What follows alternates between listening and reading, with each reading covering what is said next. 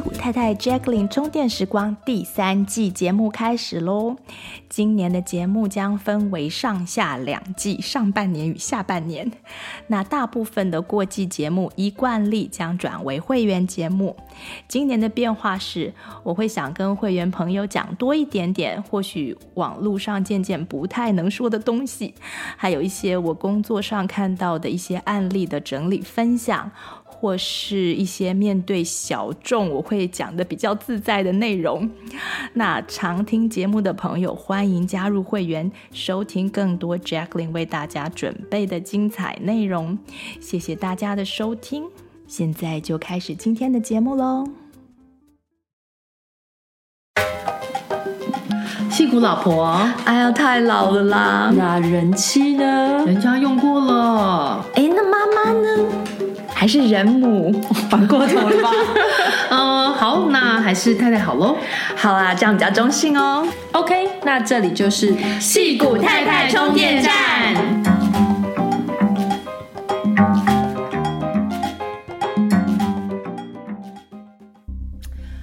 大家好，我是 Pauline，我是林颖，我是 Jacqueline。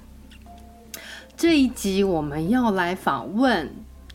一位催眠治疗师，也就是我们的主持人之一，Jacqueline。嗯，在我们讨论采访对象的时候，就发现啊，那人就在灯火阑珊处。真的，Jacqueline 也是一位非常好的采访对象，因为他正在做的催眠治疗就是一件很有趣，也突破我们很多想象的事情的一件事。嗯，那我们过去的很多集节目也或多或少提到，相信很多听众朋友们也觉得很有趣，所以我们就邀他来被采访喽。嗯。那讲到催眠，你会想到什么呢？我想到的是，有人会拿着怀表在你面前晃呀晃，然后你就睡着了。然后就把所有可以知道、不可以知道的秘密都说出来了。嗯、对，但是 Jacqueline 之后才发现，完全不是这么回事哦。催眠其实很有力量，很有趣，跟你的潜意识非常有关系。所以好，第一题我们要先来，哎、嗯，要先拍手欢迎吗？拍手欢迎！没有，这是很少数。我们现在还可以大家一起访问一个人的一集，对不对？在 SIP 里面。对对对对，所以哎，对，其实我们最近都是分开个别人采访，所以制造喧闹。对对啊，不是啊，好。然后，那第一题现在来问 Jacqueline，到底什么是催眠治疗？可以运用在哪里呢？感觉心理、生理好像都可以有所帮助，都可以用。对对对，首先是不会把秘密都说出来。对 对对，所以这让我想到，每次我要推荐 Jacqueline 给朋友的时候，都说不是你想象的那样，真的不是你想象的那样。对对对，因为其实其实老实说。我从小到大就是会听很多人的秘密，那我觉得说，其实秘密就是卡在心中的毒素。嗯、现在有有些研究发现，那个其实是可以测得到的，就是一种电磁场。那你如果说你有秘密的话，你可以找个安全的人说啊，找一些记性不好的啊，或者找一些对八卦没有兴趣的。就是像我这种，或是像上次一样，我们讲写在纸上做写完马上，或者像我上期介绍的那样子，就都会比藏着好啦。嗯，好，那现在回到正题，说到催眠，有些人呃，或是有兴趣，或是有稍微有研究过的朋友，可能会想到 Dr. Brian Weiss 的前世今生的那本书《Many Lives, Many Masters》。哦，对。那我们曾经在台湾这本书很有名，对对对对，到现在还是很有名嘛。嗯、那呃，以后如果有机会，我们可以多讲一些前世回溯的个案啊、故事，还有它的过程跟原理。但是催眠的功能不只是在前世回溯的治疗上面，还可以用在这辈子发生的许多生理、心理甚至灵性上卡关的一些问题。前世回溯最早发生的时候，也是为了治疗的目的，不是只是为了满足好奇心。就譬如说，有些人他就是呃，从小就有某些样的皮肤病啊，然后怎么检查都检查不出来。那回有呃回溯的时候，发现哎，原来在某一某一世有某一个故事出来，就是说他每次在某一世的时候，可能曾经烧伤呃这样子死的。那那个东西好像被潜意识 carry over。呃，我并不是说我相信前世哦，而是说有这样子的故事。嗯哼。那所以他也有一些治疗的。效果，就是他回来之后知道这个故事之后，哎，三炮潜意识放掉了那个那个症状，然后人就皮肤就好了。嗯，那我现在大概先讲一下催眠的功用，很多是大家不了解的。那我自己在学的之前也不知道，催眠的功用有很多层次，就用在治疗上面的。第一个是可以麻醉身体。嗯它可以分成全身麻醉，或对，或者部分麻醉。例如，你到牙医诊所的时候，病人可以麻自己帮自己麻醉你的整半边的脸，然后你就可以让治疗的过程几乎感觉不到疼痛。这个我们在学的时候，这是需要练习的，就是不是说你一下子就可以麻醉到完全麻醉的程度。那基本上，如果你可以练到麻醉个七八成，你就可以去看牙齿的时候不用打麻醉针。嗯哼。但是这个就是自己学自己练不是说有个催眠师把你。对对对对对，这就是你可以练习的东西。嗯、这是自我催眠。嗯、先讲一下，所有的催眠其实都是自我催眠哦。催眠师只是一个引导，他只是好像一个 catalyst，他不是说他来催眠你，而是你必须要自己去引导你的，跟着那个引导去让自己进入催眠的状态。那第二个层次是可以改善一些长期的失眠啊，增加睡眠品质啊。减少体内的压力，然后就可以调节一些疼痛的状况。因为大部分的疾病，百分之八十以上的疾病，chronic illness，尤其是慢性病，都是压力引起的嘛。嗯，这个是它的第二个功能。第三个，它是可以控制身体的某些机能，像是血流，我们其实是可以控制我们血液流动的速度，透过催眠。啊、嗯呃，心跳，还有你的体温。哦，这些所以像是高。这些都是可以控制的，像是体温的这个部分呢，呃，你们就每一个人喜欢想象的东西不一样，什么东西带给你温暖的感觉，你现在就可以马上想象一下。有些人是说，可能一团一团火呀，或者火炉啊，那有些人可能会说我的我的宠物狗啊，或是就是让你觉得温暖的东西，那你把它想象这个东西拿在你的两只手中间，嗯，你要把它想象的非常非常的真实，嗯。持续的想象一段时间，那通常持续想象是有点难的事，因为我们会被分心嘛，所以这通常都是由催眠师来引导你，一直不断的在想象这件事。嗯，那你的、你的、你的手就会慢慢热起来。嗯，对我这种手脚冰冷的来说，就是我才我试过很多次，是蛮不错的。可是它就是要点 effort，就不是说，嗯、就是不是说这样 click 你就马上就 对想一次要暖和起来。嗯，那我不知道大家有没有听过，有些瑜伽，有些 yogi。哦，他们可以在冰冷的湖水里面，就是把他身体旁边的水都变得都都热起来，不是只有，对对对对对，就是他可以调节自己的体温，那到比较呃 advanced 的程度。嗯、那我们可以应用的就是像是高血压，像高血压可以透过学习一些简单的练习，就帮自己放慢血流，就是可以降低你的血压。嗯，那那我呃有做过几个高高血压的案子，都蛮有效的。那第四个层次是，你可以透过年龄或是前世的回溯，去回忆过去的创伤事件，这就是可以治疗 PTSD，、嗯、所谓的 Post Traumatic Stress Disorder 类、嗯、对创伤，就压力创伤后症候群，对，像是有些人是战后有没有从战场上回来的那些，那有些是小孩子可能意外，然后突然被吓到之类的，那你回溯回去之后，你就可以进行情绪修复。那或是，或是在这个层次还可以减少恐惧，像有些人怕水、怕高、怕坐飞机、嗯、怕开上高速公路，嗯、这些东西都可以透过催眠呃减少或是完全 eliminate。那这个我的经验是我帮我女儿做过怕黑，嗯、还有怕大声这两件事。嗯、以前是呃像包子，他是完全没有办法自己去上自动冲水的那种马桶，他会尖叫，然后会跑出来。嗯、那现在就是就可以自己去上。那馒头的话是怕黑，所以呃，我做过好几种不同的不同的想象力练习，最后就是可以帮他到一个程度说，说现在如果你叫他去客厅关灯，把他刚刚自己用的灯关掉，那你要走过那个比较暗的那种 hallway 嘛，他以前是绝对不肯的。那现在他已经完全想都不想，他就跑去关灯，然后就回来，就已经不会哀哀叫了。嗯哼，所以这个是可以透过、嗯、催眠。解决的一个事情，就是说它会变，会让你变成 functional，就是这怕这个也没有什么关系嘛，嗯、但是不怕是更好，或者说少怕一点。嗯，至于说正常的 stress response 跟 anxiety 的 response，我们并不会说通通拿掉，但是我们会学习怎么 manage 它。嗯，因为这些都是保命的工具嘛。你的 stress、你的压力跟你的焦虑是保命的。因为美国曾经有个研究是他们追踪一些小孩子的个性，就他小时候就是追踪他的个性，然后再比较他的个性跟他最后生命长度、寿命的关系。嗯，发现说那些很乐天呐、啊、很少焦虑的孩子寿命都比较短。对，嗯、然后，因为他不会担心。对，然后在学校很在意功课 deadline 啊，很在意自身安全啊，很在意老师的规定啊。那你只要不要过分的在意哈，不要过分到说你会手抖发汗或者什么的，你就是一个正常的在意。那这些小孩子长大之后都比较长寿。嗯，所以研究遵守交通规则。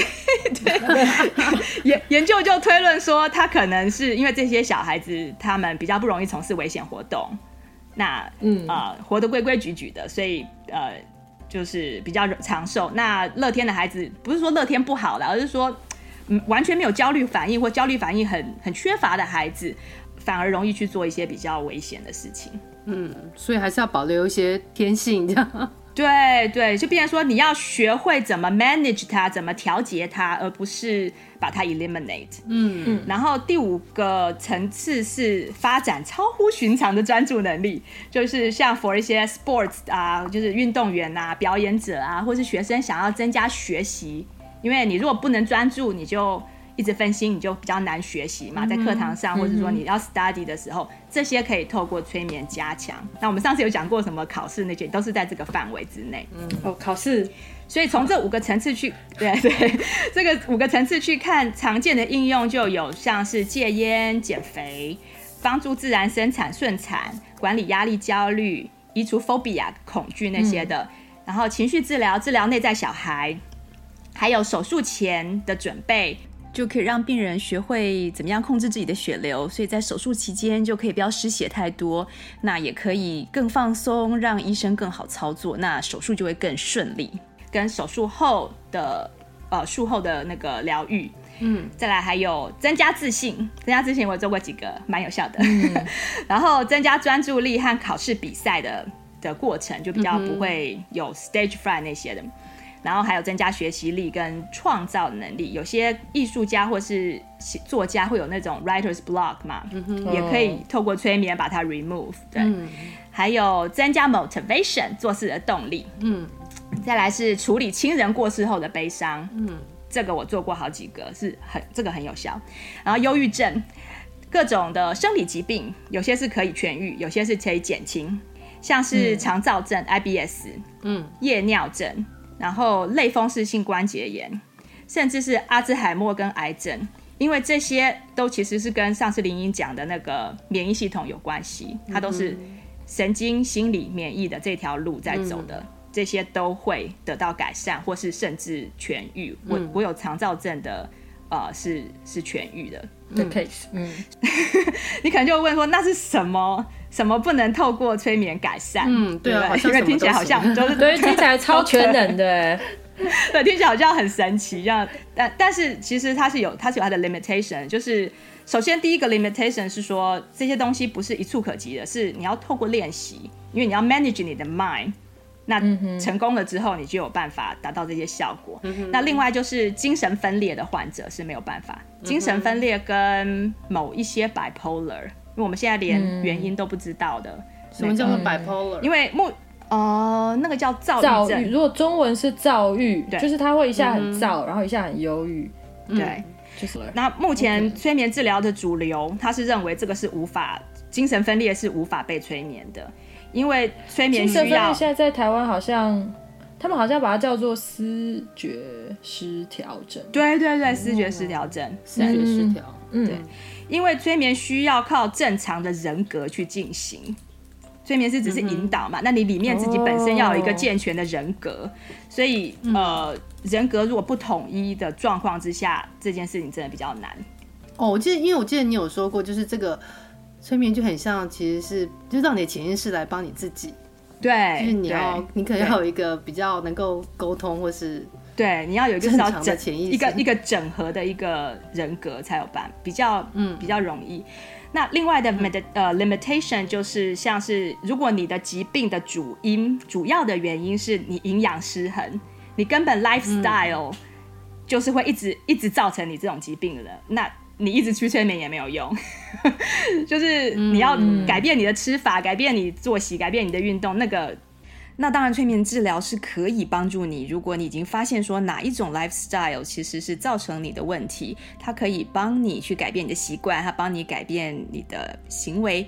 可是，如果你期待说，哎，这些都不要改变，lifestyle 都不要改变，你还是照吃照玩，然后照加班、照熬夜，也想要把这所有的精神问题都拿走的话，那其实是有点困难的。对。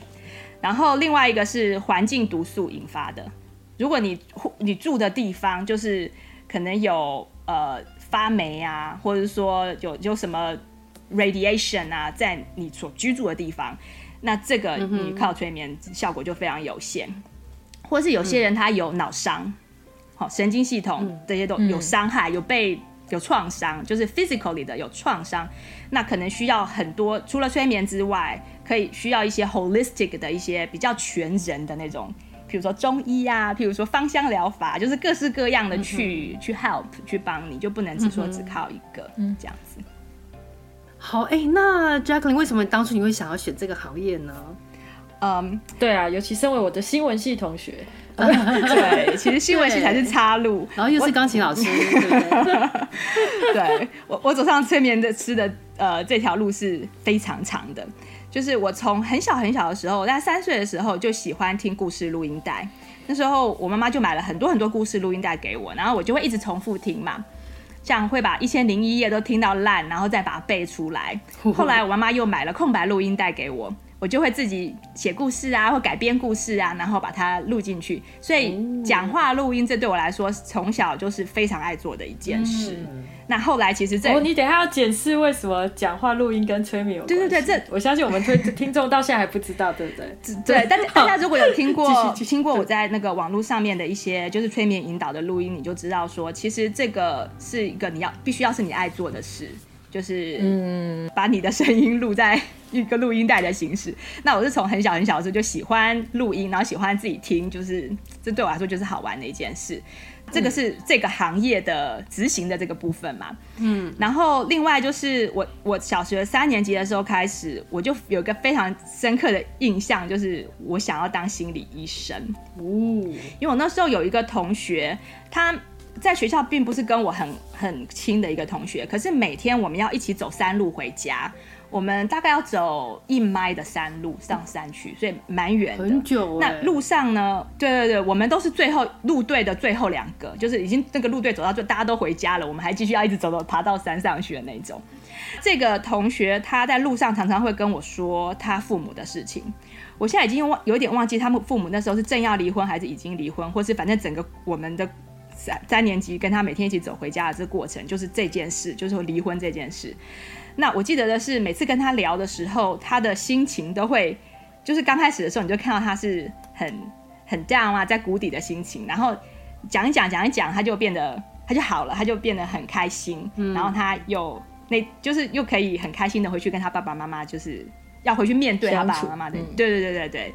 所以我其实已经不记得那时候自己讲了什么，但是我就有一个很深的印象说，说这这种治疗的这种呃。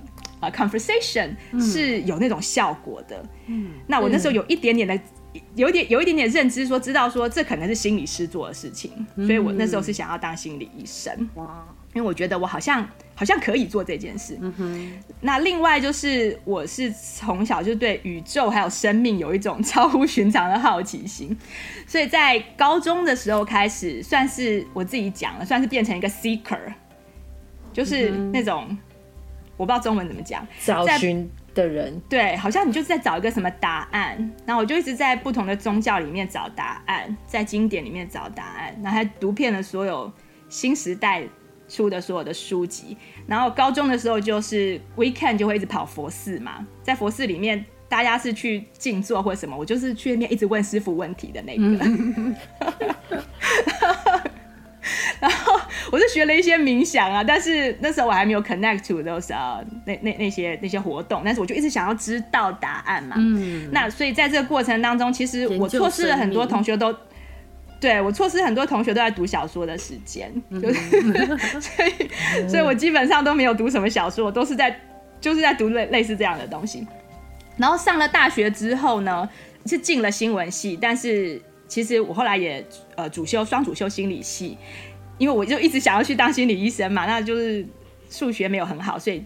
进了是新闻系，但是但是学校有心理系在在念，我们系的人的数学哦没有哈，对对对，所以我就我就双修这样。那印象中是说心理系的每一堂课我都觉得很有趣，其实连心理系的统计我都觉得很有趣，这又是一件神奇的事。就是你喜欢，然后在对是我喜欢的东西，然后在新闻系就是一个有点像应付模式，就是反正就是 minimum 可以需要做的。那就要问同学我。这种感觉。哦，我们系这种人很多。哦，不是啊，对啊，对啊，对啊，在就是来混的。然后，但是暑假有一次去那个精神病院参观的时候，我有承认有一点被吓到，因为精神病真正去看你，你在书上读到精神病，跟你真正看到精神病患，跟真的他就是坐在你前面的那些，对对对，他们的声音啊，他们会出的声音，他们呼吸，对呼吸的方式，他们会讲出来的话，冲击很大。所以我后来就选择是跟一个自闭症的儿童来实习。嗯，记得那时候刚开始的时候，他是只跟我下棋嘛，然后他很聪明哦，就会一直赢我。然后过程中我就慢慢跟他聊，慢慢跟他聊。那实习结束之后，他的是我们老师说的啦，就是他的老师跟父母都说他在班上家里有蛮好的进步，这样子。嗯，对。那在台湾的那个时候，心理系的出路，我自己觉得没有说非常的清楚。就是你如果不去做。就是不去跟精神疾病的患者，就是那其他就是人资方面的嘛。但我其实也没有做很多研究啦，我只知道说人资方面我好像没有什么兴趣。我去跑去念科管科技管理研究所，去想要知道说，哎，我可能对 business 说不定会有些兴趣跑出来。念完之后发现还是没有兴趣，所以就把精神放到音乐上，非常非常多年。嗯，然后结婚之后就来到美国嘛。那我的 secret self 那时候就是在教会里面被满足，因为之前不是跑到佛寺吗？嗯，现在没有佛寺，我跑到教会去。然后很小朋友生下来不久，我就去教会参加圣经的研读班。那我在家里教钢琴，但是平时还是会一直去读这些身心灵相关的东西，就是我非常非常有兴趣，尤其是有些身心跟 science，就是你的 spiritual 跟 science。的一些研究啊什么，我就非常喜欢读一些脑科学的东西，嗯、然后也对照心理学，还有人类在宗教灵性上的进展那些 history，我也很有兴趣。哇然后在政治上也很有兴趣。灵灵隐之道，这是反正就是 我对人的人的行为有兴趣啦，对，对对，我也是，我也是，我完全了解。对，直到来到湾区之后呢，我就暂停了音乐教学，因为我想说，我下下午的时间要来陪小孩，可是下午的时间又是最多小孩子来学钢琴的时间，嗯哼，所以我就我就先不教了，我就跟我先生说，如果我们要搬到湾区，我就不要教。可是你你你如果听到我这样子之前的这个故事，你就知道我的脑子是。不可能闲下来的，所以，嗯、所以我就是想说，哎、欸，那我要不要再去念个心理，就是念呃心呃可能心理的 master 啊或者什么的，嗯。但是我那时候看了他们的一些，就是说你你很 demanding 嘛，你要很多时间啊什么就要投在上面啊、呃，而且我有些大学的东西没有办法没有办法这边承认所以说如果要重新修一个学位的话是吗？对，所以我就觉得说我已经懂的事情，已经知道的事情，我就不想要再去。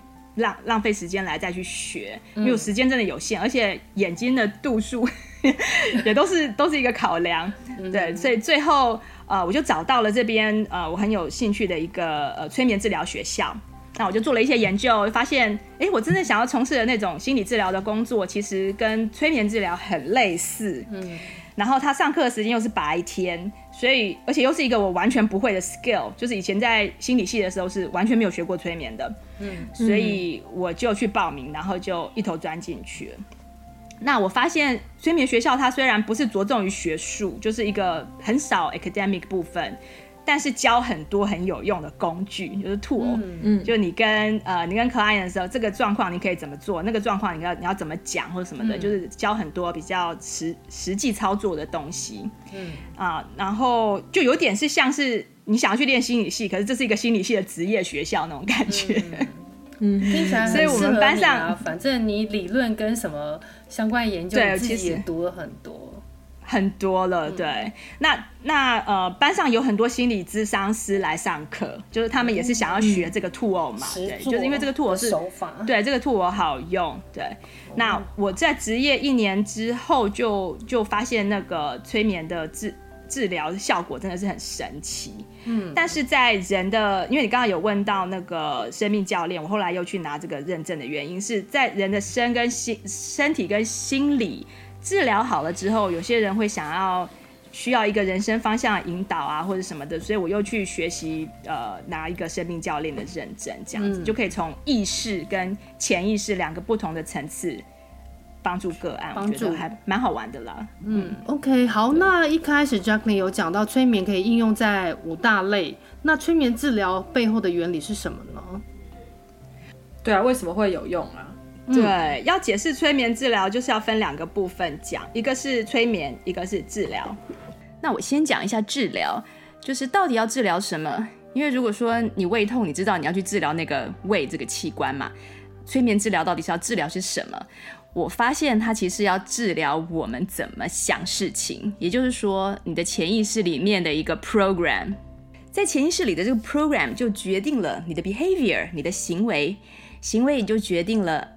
你的 physiology，你的生理状况，你的感觉，你的情绪，通通都连在一起的。那大家大概都有一个概念，我们从从小到大学的每一件事，大小的事情，都是存在潜意识里面的。那潜意识是控制我们一天当中大多数的行为，所以可以让我们百分之九十以上的行为都是自动的。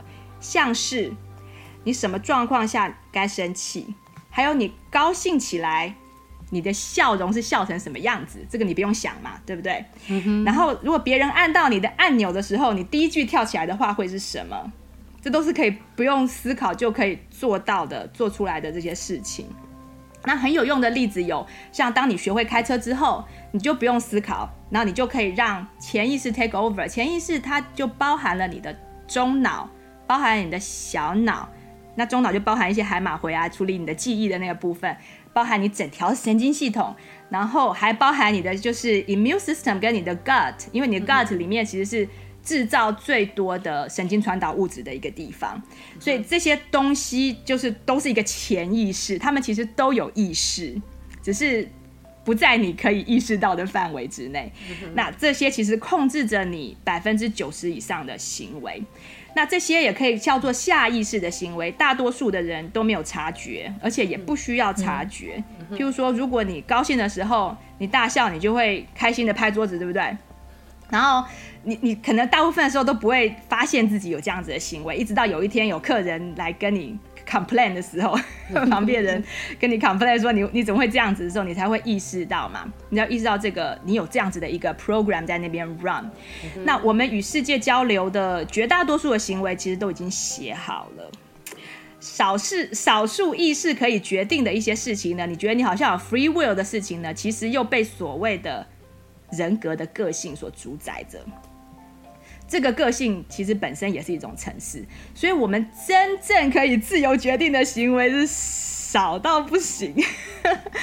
那这些行为不是说呃不是自由的行为，并没有关系啦。但是问题是出在说，当这些行为无法达到我们的需求，或是无法达到我们的目的的时候，嗯，我们想要真正想要做的事情的时候，我们自己在那边等于是说 your worst enemy 变成自己 worst enemy 的时候。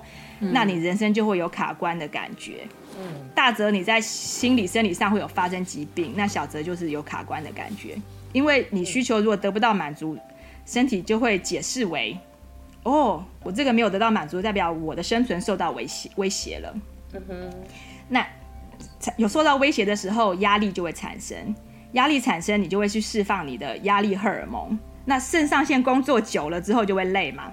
嗯，他就没办法再给你压力荷尔蒙去调节你的压力了，那你就会生病。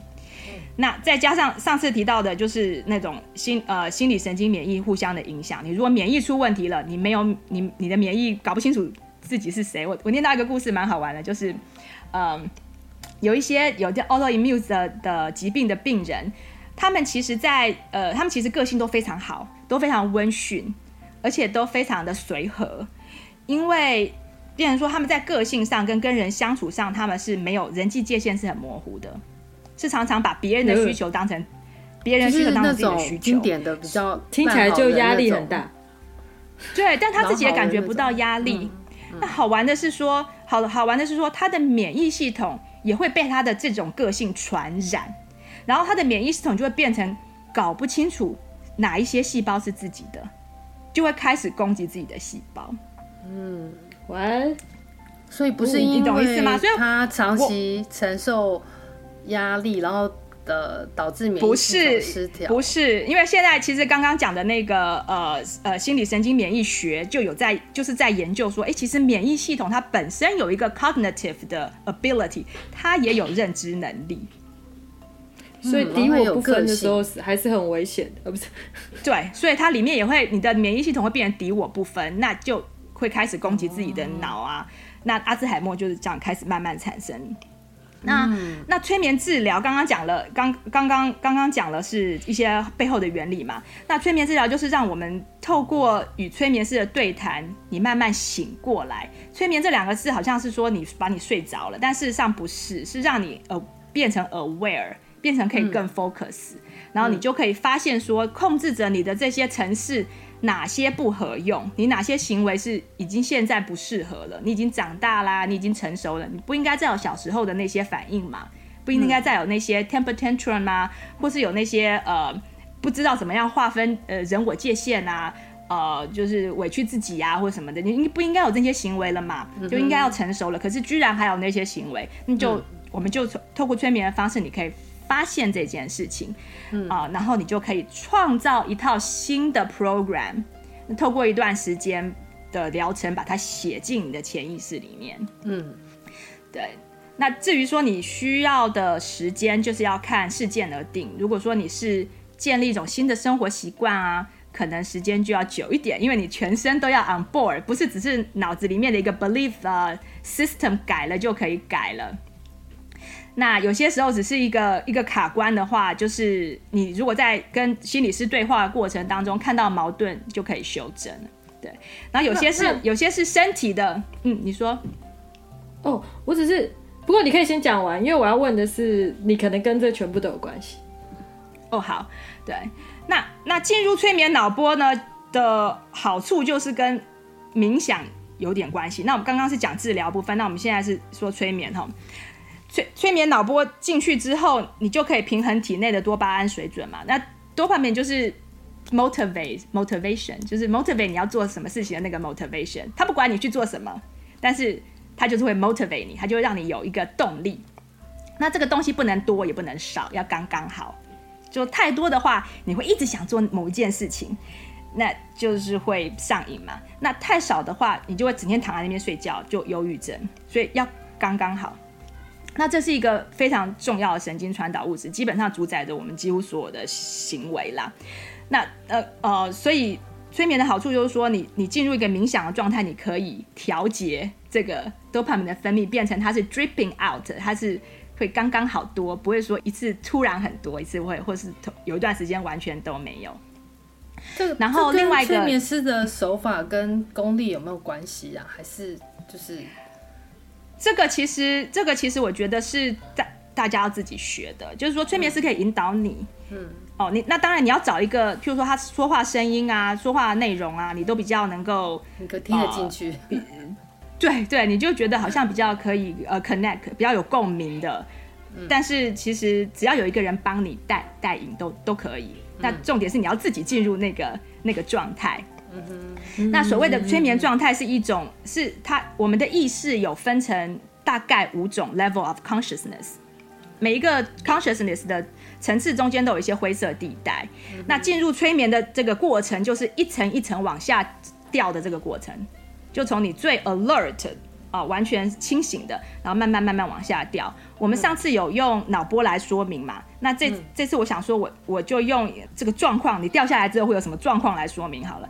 像是第一个清醒的状况，就是当你专注于一场有趣的对话的时候，或者说你正在打羽毛球的时候，那就是一个很清醒的状态。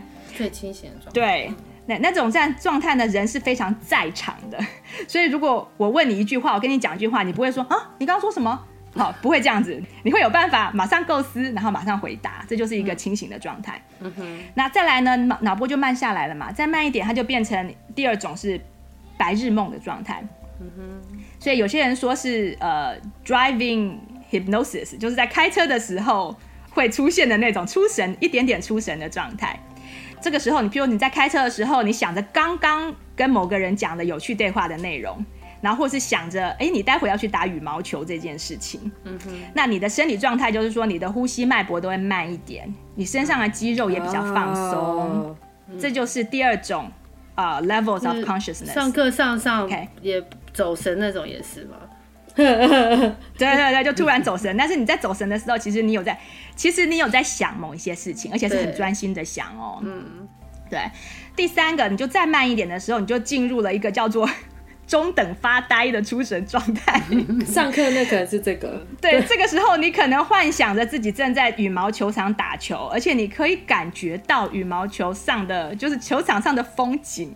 这个时候生理状态可能连你的眼睛都开始闭起来了。所以这个已经是比在开车的时候更进入在更在更深一层次的 consciousness，然后你会开始比较没有感觉周围的环境，所以可能这有点像是譬如说你在看一本很好的很好看的小说那种感觉，你就是浸在那个幻想里面，那有人从房间走进来，走进你的房间跟你讲话，你都没有听到，对，你都没有听到，对对对，但是这个时候呢，你却是可以很清楚的感受到自己的心跳。呼吸等等的一些内在的一些运作，所以其实你是虽然是在外面看起来是催眠状态，可是就是我家小孩看书的时候都会这样，因为你你跟他讲话都对，但是你在外在看起来好像是催眠，好像是 detached，可是它里面很 alert 哦，里面是非常专注的一个 highly alert 的一个状态。那这个时候，如果催眠师跟你下指令说，请你把右左手举起来的时候，这个人可能会说好，然后就举左手，而且不会问你为什么。在这个状态下，然后再下一个状态就是深度出神了，这时候进入 theta 波了。这个时候你会很清晰的感觉到自己在打羽毛球，那个感觉就像在做梦一样的真实，或者说你在跟某个人讲话，甚至可以听到对方的声音，感觉对方喷口水的样子，你都是可以。很 vivid 的感受到，就像做梦里面一样了。那你外在生理的状态，就是你可以看到这个人，就是看起来他就是更放松、更瘫软，他可能就是听不到环境的声音，也感觉不到真实的环境状态。所以有些人他其实是可以在非常嘈杂的市场里面被催眠。就是这样子，因为当他进入这个深层的出神状态的时候，外面这些市场的这些杂音，他是完全是听不到的。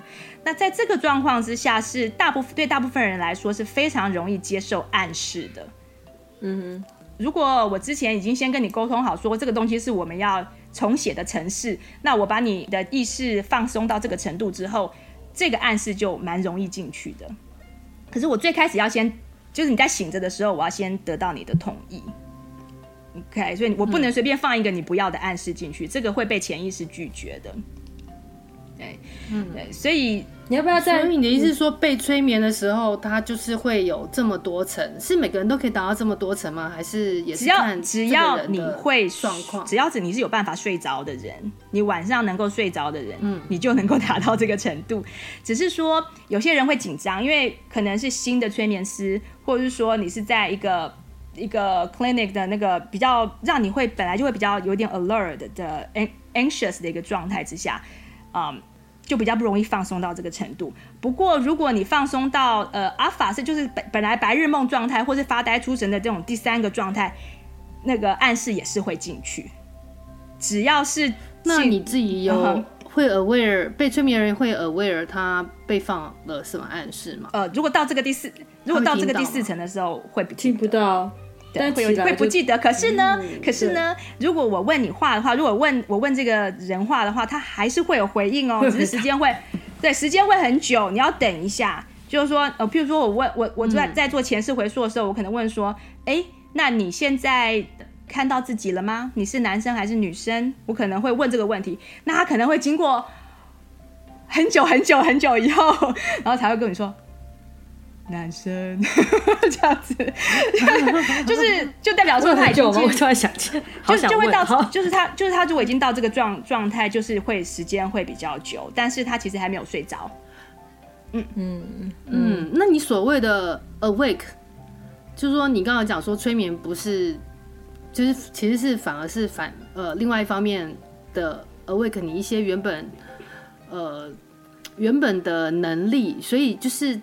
进去这这这几层里面，把一些原本你你不晓得你可以运用的能力，把它抓出来嘛？可以这样讲吗？嗯、让他行。可以这么说，可以这么说，就看你的应用，看你的应用。就好像跟就是刚刚 Jacqueline 讲一个东西，我觉得可能听众不一定知道，因为你刚刚说要放一个暗示或者放一个程式。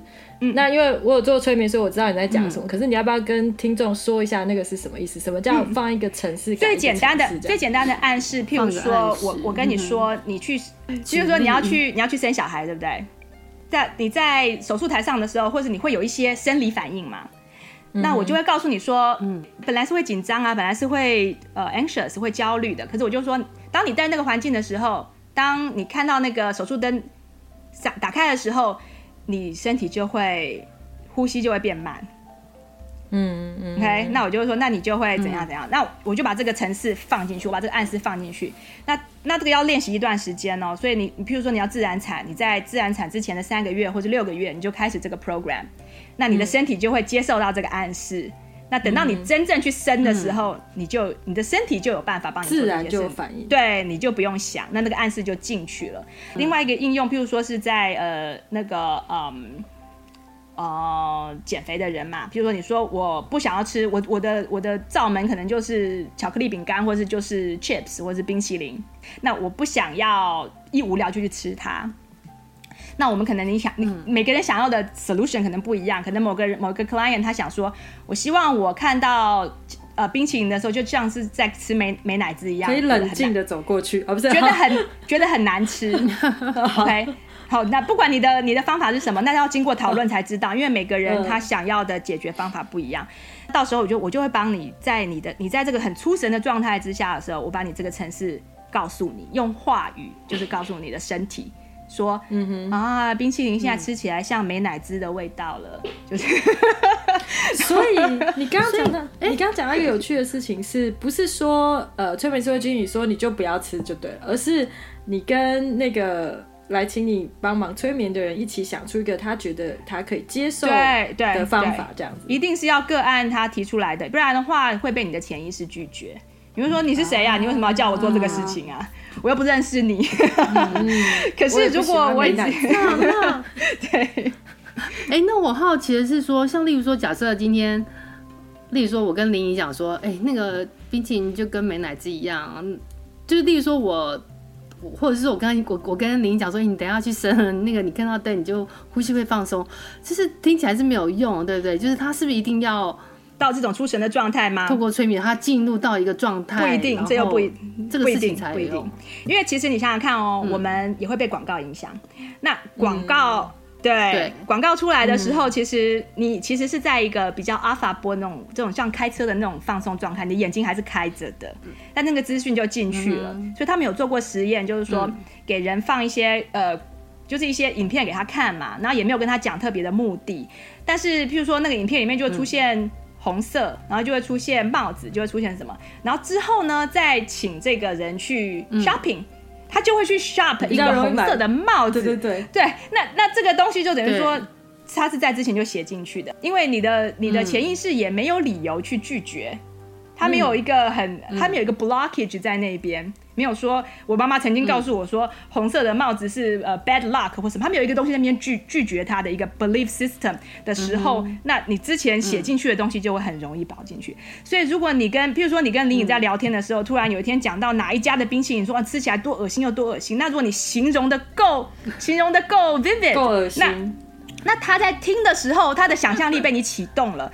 那下次他去他去他去超市买的时候，他可能就会躲过那那个牌子，但他可能完全都不是意识上 process，他、嗯、就是很自动的，就是会躲过那个牌子。对对，所以人本来就是很容易接受暗示。我记得有一次林颖传了一个那个那什么甜不辣照片，我那晚我晚上回去烤了一盘甜不辣。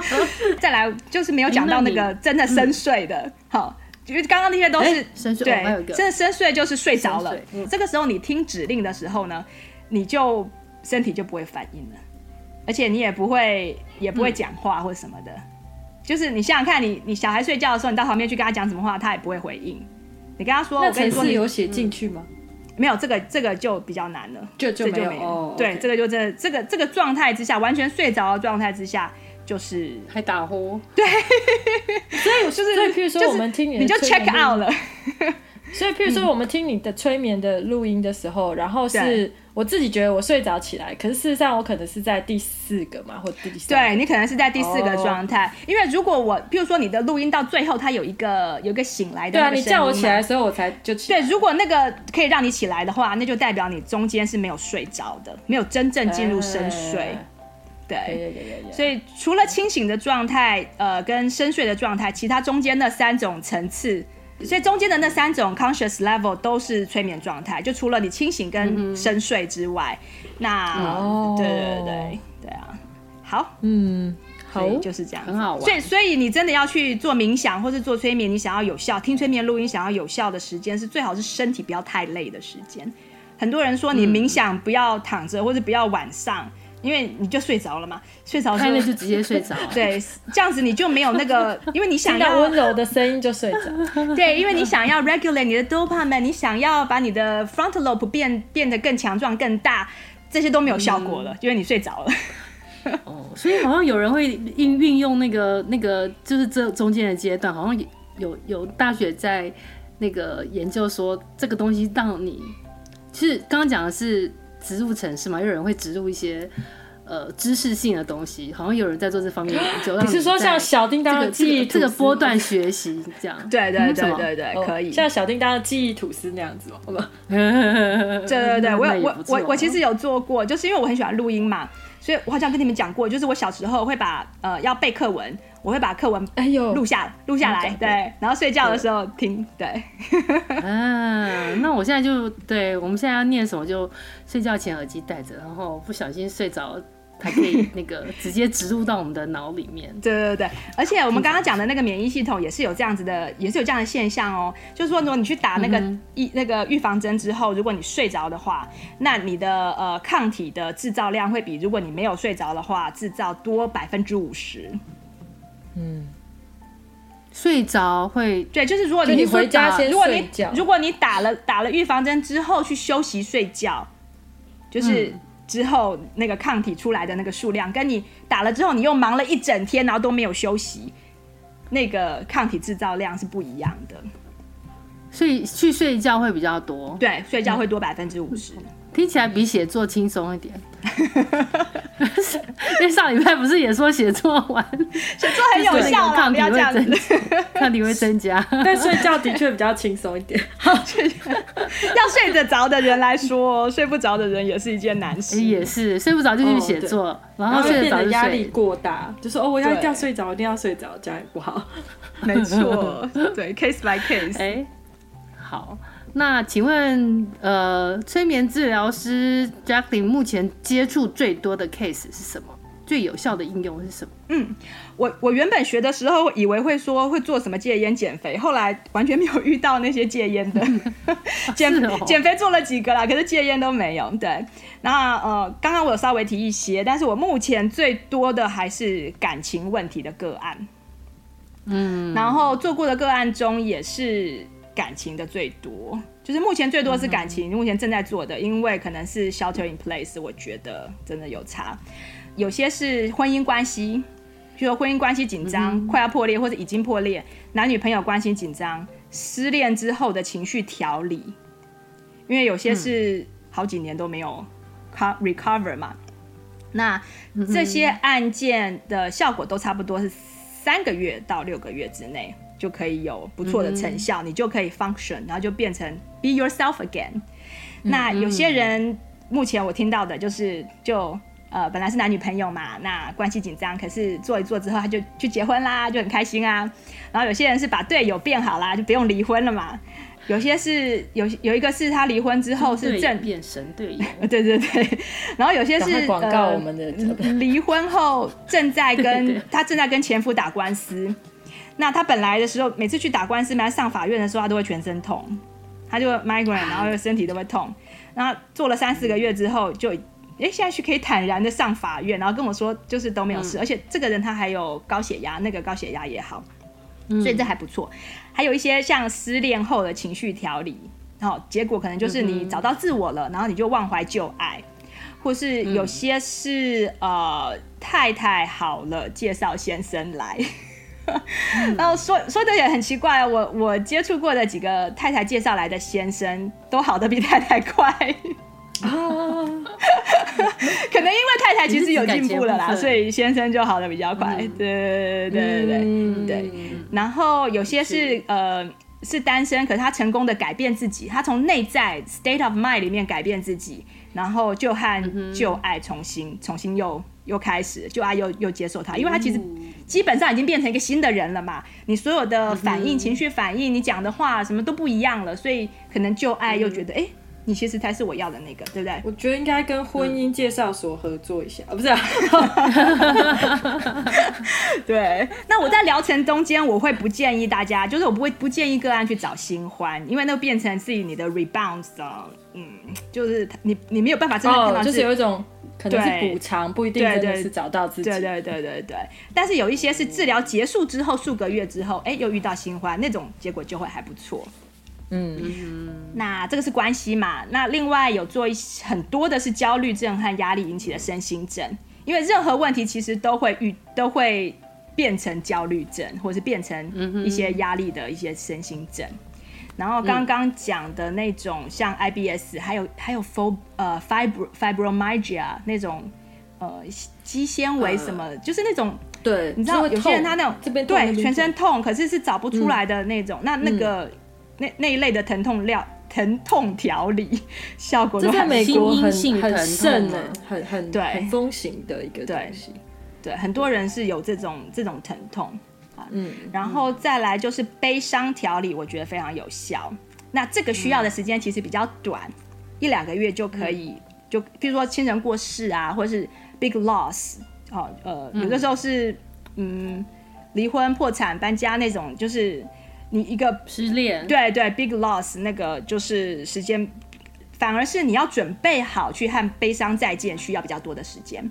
所以我花比较多的时间来陪个案准备好，说，哎、嗯，你这次要不要做悲伤处理啊？他就说，嗯，下次。就是因为你在，你还是你觉得你好像你做了悲伤处理之后，你就你就跟你的那个过世的亲人就是没有连接了，所以很多人会。嗯很怕那个情绪就不见了，嗯，对，很怕那个情绪就不见，就没有勇气。嗯，就是当你终于有勇气面对的时候，这通常都是一两次就见效，所以你就可以不要再受到悲伤拘束，然后你就可以正常生活。但是所有的记忆你都不会忘记，就是你跟这个人的连接其实还是还是在的，对啊，不会不会因为你可以正常生活，你就你就不再爱他，或是对，或是说你们的记忆就被 discount。然后，哦，我上次跟你们说过，我做过那个夜尿的案子，对不对？就是那个 bedwetting，嗯，那个孩子很有意思，就是他妈妈也有做嘛，所以他对不对？对，十二岁了。然后他妈妈，他妈妈放松听催眠的时候呢，他第二天那个小孩子就不会夜尿，所以后来后来就是半夜尿尿。对对，就是就是晚上会就会尿床啦，尿床。对，嗯、白天都没有事嘛，因为他已经是已经是 middle school 的学生了。然后后来我有跟这个男生小男生聊过两次，也有也有把录音给他。然后后来我就没有再呃没有再继续跟他治疗。可是我听他妈妈说，就是他的夜夜尿的频率有减少。但是父母只要父母吵架的时候，他就是，或是说，就是反正就是有家庭有 conflict 的时候，他就是偶尔还是会再犯。我觉得这可能，这可能他长大就会，就一定会 grow out of it，所以至少有一点帮助。然后回溯的，我跟大家分享一个，就是比较有趣的，就有一次遇到一个所谓的，我觉得他是个古老的灵魂。他回溯到史前时代。哇！对，然后回溯到史前时代，然后见到那个时候，呃，带领他的 shaman。哦。对，然后就从那边带回了一些资讯，可以给他这辈子应用嘛。那他第一次来的时候，嗯、他第一次来找我的时候，他几乎整个小时都在哭，哎，就是，嗯呃，所以我就是那里面前世回溯我都在哭，一直哭。对，他就是整个小时都在哭，然后那时候还没有开始帮他回溯。不是 不是不是，那时候还没开始帮他回溯，就是只是帮他解决一些其他的问题。哦哦、还没有回溯就在哭了哦。对对，他来找我的时候第一次，哦、然后他他讲他自己的故事的时候，讲、嗯、一讲他就他就开始一直哭一直哭。那他本身是有在打太极拳，他也当瑜伽老师，嗯、他有在冥想，嗯，嗯，然后他一直在做一些身心灵的修持，嗯、就是希望可以让自己变得更好，但是。嗯，里面有一个内在小孩，有一个有一个羞耻感的内在小孩，就是把他搞得就是精疲力竭。他可以跟他的学生太极拳的学生说一套大道理，可是他自己却做，就是他自己的心里却做不到。然后他就觉得说他怎么怎么努力都不可能变好嘛。所以我在带领他的那个两个月，我就觉得自己好像是在带领一个迷路的天使那种感觉。哦，因为他一直帮忙别人，但没有办法处理自己这样。对对对，他里面就是有那个可能呃母母亲啦，其实就是母亲给他的一个一一些羞耻感。然后后来两个月疗程之后，他羞耻感就没有了，完全没有了，就是很神奇。然后你就听他讲话都觉得很开心。虽然他他其实也是失恋，他其实也是就是他的女朋友跑掉这样子，就是就是不是说跑掉了，而是说就是没办法在一起，然后就分手这样。那现在，嗯、现在他虽然还是单身，可是他的他的那个整个心情都不一样了。那然后他还是很喜欢回溯的感觉，所以现在他来就是、嗯、都是只是约前世回溯，他就是他都不需要面谈，他不用跟我讲话，嗯、他自他就想要跟他的乡们讲话而已。对，说到前世回溯，欸、那就像、嗯、因为因为我们。我们那时候有做嘛，当那个 Jacqueline 的实验，对对。然后我记得去之前会很紧张哎，因为就好像以前那个以前就像 Pauline 一开始讲的，就是你会想说我会不会讲出什么不该讲的话之类的。可是后来真的觉得很好玩哎，对，它其实蛮蛮舒服的一个过程，对不对？蛮有趣的，对对。好，所以我们越聊越多，越觉得有趣，然后连主持人自己都问题超多。然后不知不觉也到了接近那个林颖能够忍受的一小时的程度，所以我们 我们决定，我们今天可能先到这里，然后我们再下次再进行第二集的呃催眠治疗师 Jacqueline 的专访。嗯，那我们今天就可能先到这里喽。嗯、如果大家听了有什么问题，因为我们还有第二集，你也可以把你的问题写下来告诉我们，嗯、然后我们请。好，Jacqueline 来回答。好，没问题。然后说你要他的网站，我们会附在下面。我知道。对 对，好好，那谢谢大家，谢谢大家哦，先到这里，谢谢，拜拜。戏骨太太和大家一起听好声音，过好生活。我们下周再充电。大家可以上我们的网站阅读及收听我们的内容哦。That's x i g u t a i t a i dot com。也可以在脸书上搜寻“矽谷太太充电站”，加入我们的粉丝页哦。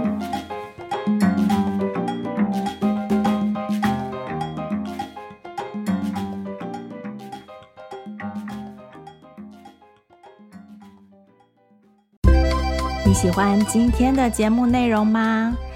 欢迎推荐西谷太太 Jacqueline 充电时光的 Podcast 给你身边的亲戚朋友们，在你收听的播客平台给我们订阅、评分、点赞、留言和加油。有特别想听的主题，欢迎写信给我们，作为未来节目制作的参考方向。再次谢谢你的收听、分享和支持，我们下次再见，拜拜。